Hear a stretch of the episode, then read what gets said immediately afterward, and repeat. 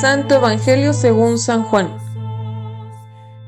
En el principio ya existía aquel que es la palabra, y aquel que es la palabra estaba con Dios y era Dios. Ya en el principio Él estaba con Dios. Todas las cosas vinieron a la existencia por Él, y sin Él nada empezó de cuanto existe. Él era la vida, y la vida era la luz de los hombres.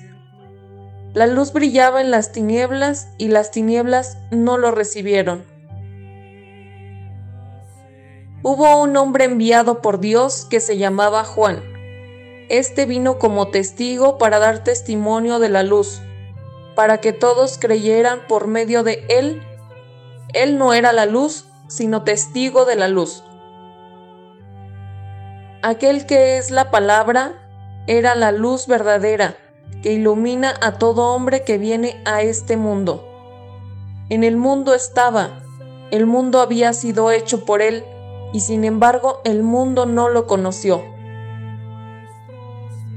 Vino a los suyos y los suyos no lo recibieron, pero a todos los que lo recibieron les concedió poder llegar a ser hijos de Dios, a los que creen en su nombre, los cuales no nacieron de la sangre ni del deseo de la carne, ni por voluntad del hombre, sino que nacieron de Dios. Y aquel que es la palabra se hizo hombre y habitó entre nosotros. Hemos visto su gloria, gloria que le corresponde como a unigénito del Padre, lleno de gracia y de verdad.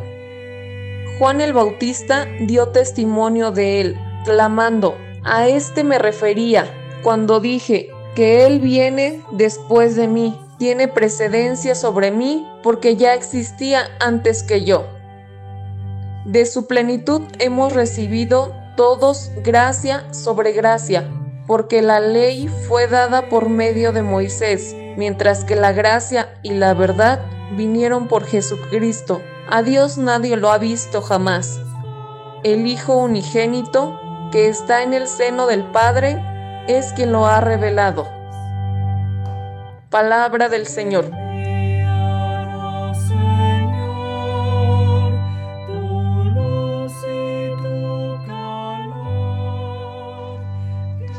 El Verbo de Dios se hizo hombre y habitó entre nosotros.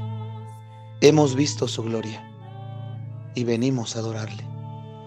La liturgia nos propone volver a meditar en el mismo Evangelio proclamado en el día de Navidad, es decir, el prólogo de San Juan. Después del bullicio de los días en los que se hace el afán por comprar regalos, la iglesia nos invita a contemplar de nuevo el misterio del nacimiento de Cristo para comprender mejor su profundo significado y su importancia para nuestra vida. Se trata de un texto admirable que ofrece una síntesis vertiginosa de toda la fe cristiana. Comienza por lo alto. En el principio existía el verbo, y el verbo estaba con Dios, y el verbo era Dios. He aquí la novedad inaudita y humanamente inconcebible. El verbo se hizo carne y puso su morada entre nosotros no es una figura retórica, sino una experiencia vivida. La refiere San Juan, testigo ocular. Hemos contemplado su gloria, gloria que recibe del Padre como Hijo único, lleno de gracia y de verdad.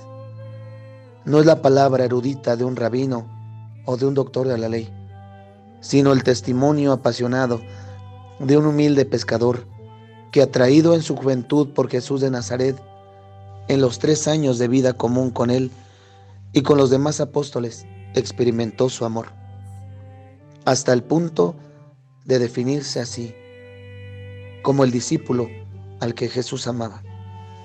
Lo vio morir en la cruz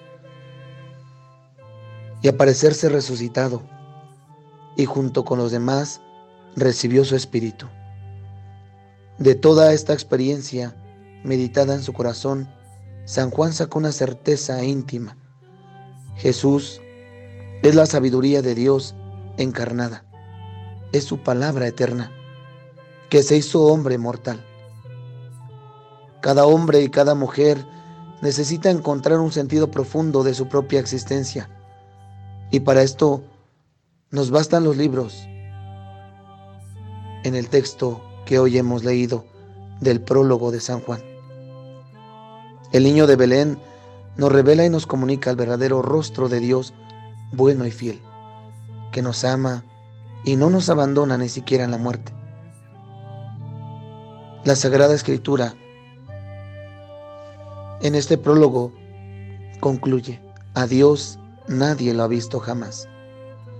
El Hijo único que está en el seno del Padre, Él lo ha contado. La primera que abrió el corazón y contempló al Verbo que se hizo carne fue María, la Madre de Jesús. Una humilde muchacha de Galilea se convirtió así en la sede de la sabiduría. Al igual que el apóstol San Juan, cada uno de nosotros está invocado a acogerla en su casa para conocer profundamente a Jesús y experimentar el amor fiel e inagotable. Este es mi deseo, lo dice el Señor. Que todo aquel que me ame, mi Padre lo amará, y vendremos a Él, y en Él haremos nuestra morada. Dios ha nacido para nuestra salvación. Respondamos con fe a Dios y entreguémosle nuestra alma para que vuelvamos a ser hijos de Dios y coherederos de la gloria.